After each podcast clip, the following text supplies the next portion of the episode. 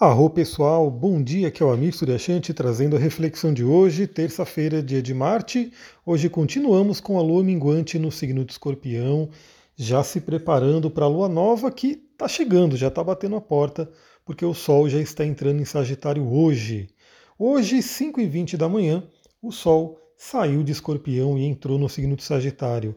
Então, primeiramente, Parabéns aí, uma ótima revolução solar a todas as sagitarianas e sagitarianos que me ouvem aqui. Então saibam que nos próximos dias vocês ganharão um mapa novo, né, o mapa da revolução solar, um mapa que dá uma tônica aí para o seu ano, né, o ano novo pessoal. Então parabéns né, a todo mundo que é de Sagitário. Mesmo quem, quem não for de Sagitário, já saiba que a área do mapa onde você tem Sagitário será iluminada pelo Sol.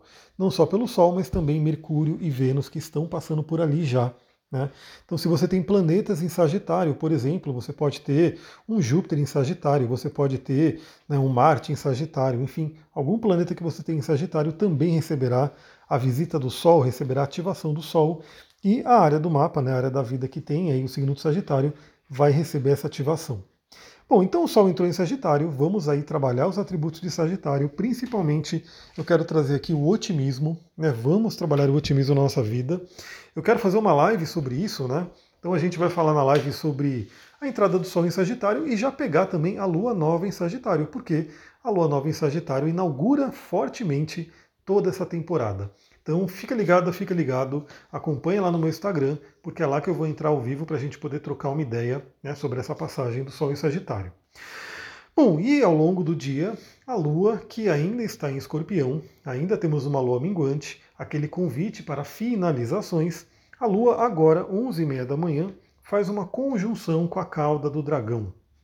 Então, se a Lua minguante é limpeza, é deixar para trás, se o signo de escorpião também fala sobre desapego, fala sobre transformação.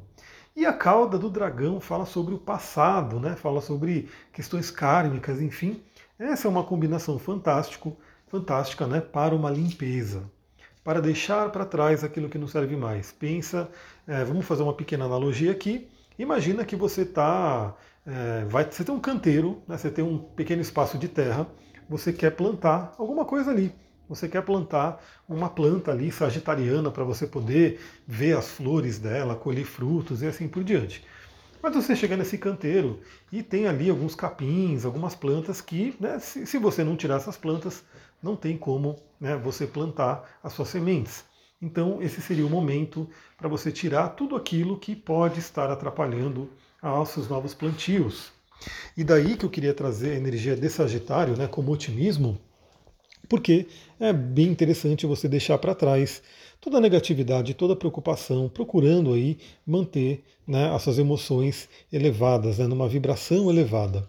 Então, cauda do dragão agora 11h30 da manhã.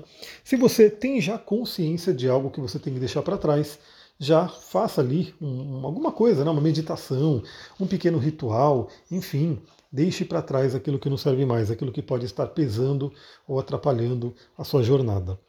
Bom, e aí, 18h30, a gente vai ter um aspecto desafiador, que é a Lua fazendo né, oposição a Urano.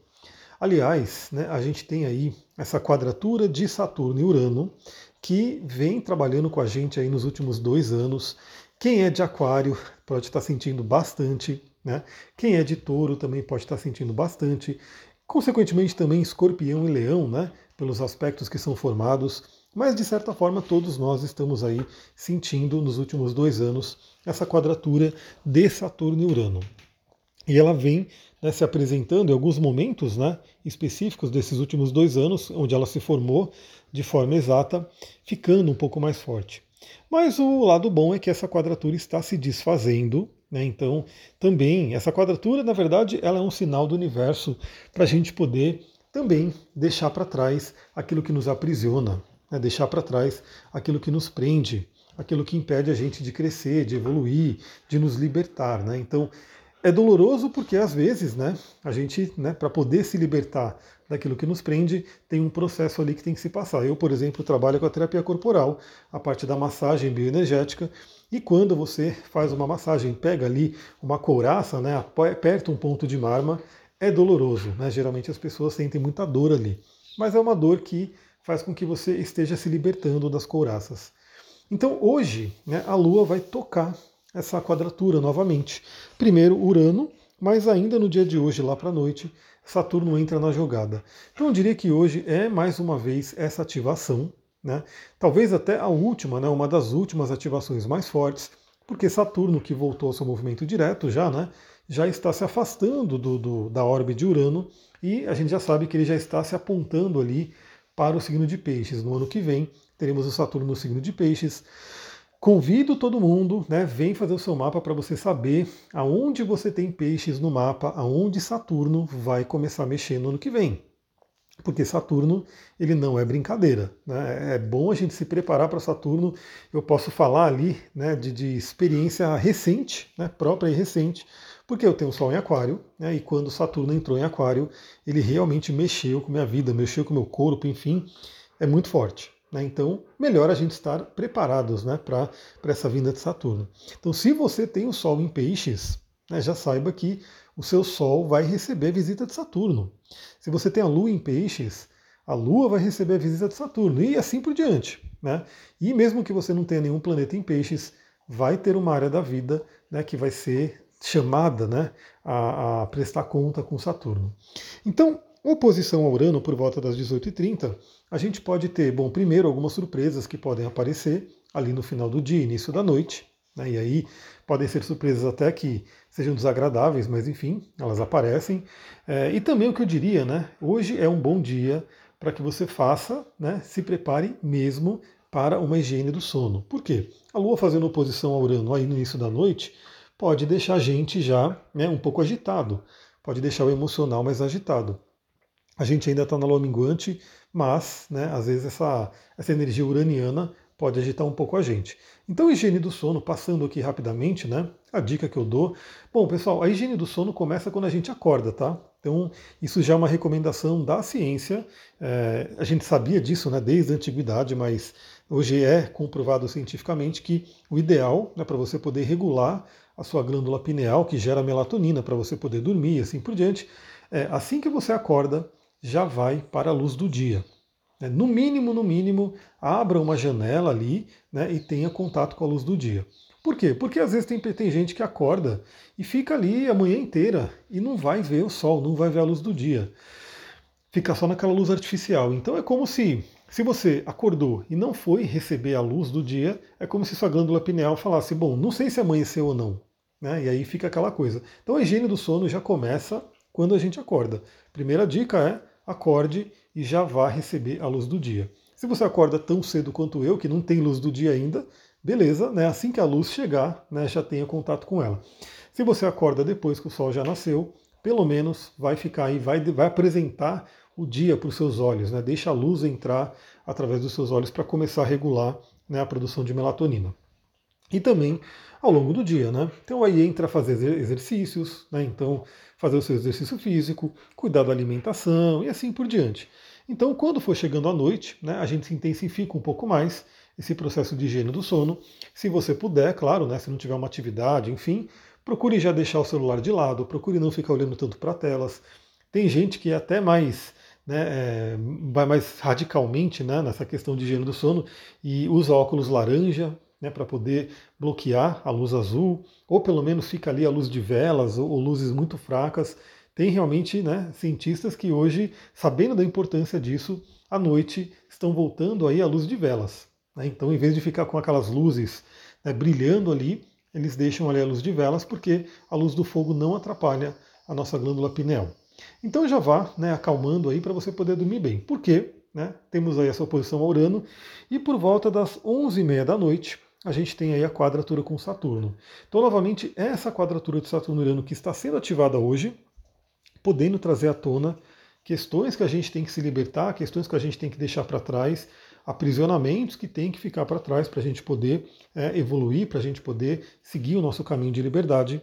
E à noite, principalmente com a quadratura com Saturno, podem vir medos, preocupações, e aí a dica que eu dou novamente é se prepare para isso. Se vier algum pensamento que não te deixa dormir, anote ele num papel, num, num caderno, alguma coisa assim, e faça aí, dê um comando para sua mente que você vai deixar isso ali gravado no papel e vai pegar no dia seguinte.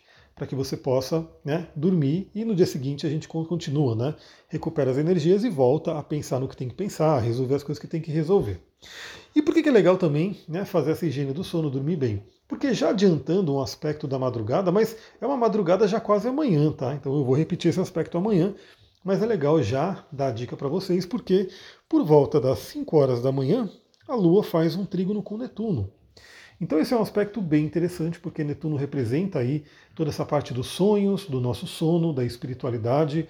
5 horas da manhã, né? Muitas vezes é o horário que a gente está começando a acordar, as últimas, as últimas fases né, do sono, o sono REM. E geralmente é quando a gente sonha mais e lembra do sonho. Né? Então é aquele momento que você está sonhando e aí você vai lá e acorda.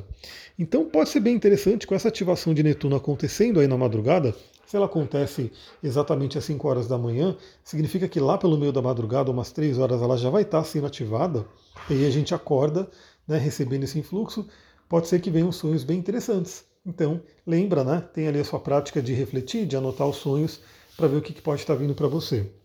E para quem acorda cedo, obviamente, amanhã é um dia fantástico para aquela meditação, para olhar para dentro, para poder se conectar com a espiritualidade. Pessoal, é isso, é uma terça-feira aí um pouquinho mais atribulada, né? Temos aí uma lua escorpião que já traz a intensidade natural dela. Temos esses contatos aí com cauda do dragão, com Urano, com Saturno, mas eu diria que é aquela limpeza final para a preparação para a lua nova. Então vamos se preparar aí para que as sementes da lua nova germinem e, e nasçam e cresçam e expandam, né, como é a energia de Sagitário. Eu vou ficando por aqui. Eu quero mesmo fazer essa live hoje, então se não tiver nada, né, nenhuma surpresa. Ontem eu tive uma surpresa, então acabou né, abalando um pouco o meu dia, modificou um pouco aí a dinâmica do dia. Hoje vamos ver como é que vai ser, mas dando tudo certo, eu quero entrar à tarde no Instagram para a gente poder fazer uma live e falar um pouquinho mais sobre o Sol em Sagitário, a Lua Nova em Sagitário e como que a gente pode aproveitar melhor essa fase. É isso, pessoal. Vou ficando por aqui. Se você gostou desse podcast, lembra, compartilha com alguém que você acha que possa gostar também, para que a pessoa também esteja sintonizada, e, inclusive seja uma pessoa que você possa trocar ideias sobre o que a gente conversa aqui. Né? Porque às vezes só você ouve e aí você de repente queria falar com alguém e aí não tem muito com quem conversar. Então, olha só, se você tem um grupo de amigos, de pessoas que gostam desse tema, por que não compartilhar com essas pessoas e de repente vocês podem também debater, se você é astrólogo, astrólogo, estudante de astrologia, né, fazer suas próprias reflexões. Então isso é muito interessante, ajuda a compartilhar aí para que chegue a mais pessoas. Vou ficando por aqui, muita gratidão, Namastê, Harion.